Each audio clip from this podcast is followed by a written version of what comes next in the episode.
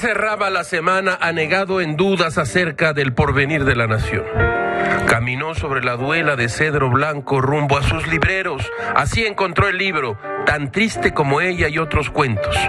Concentrado y repetible de la prosa del escritor uruguayo Juan Carlos Sonetti. Juan Carlos Sonetti le reveló al escritor Ricardo Piglia lo siguiente, no puedo decirle nada del cuento en general, ni de su autonomía, ni de cuánto pesa en lo que llevo escrito. Cuando a uno le ocurre un cuento, no tiene más remedio que liquidarlo, por lo más, en un par de días o noches. Gil ojeó y ojeó sus viejos subrayados. Escuche usted esta cita irremediable de uno de los grandes cuentos de Onetti, El infierno tan temido.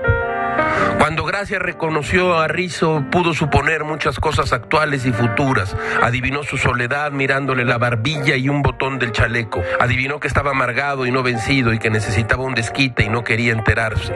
Durante muchos domingos le estuvo mirando en la plaza antes de la función con cuidadoso cálculo, la cara osca y apasionada, el sombrero pringoso abandonado en la cabeza, el gran cuerpo indolente que él empezaba a dejar engordar.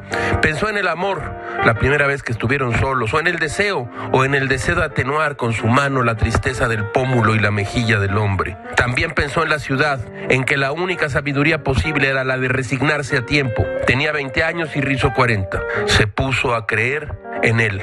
Descubrió intensidades de la curiosidad. Se dijo que solo se vive de veras cuando cada día rinde su sorpresa.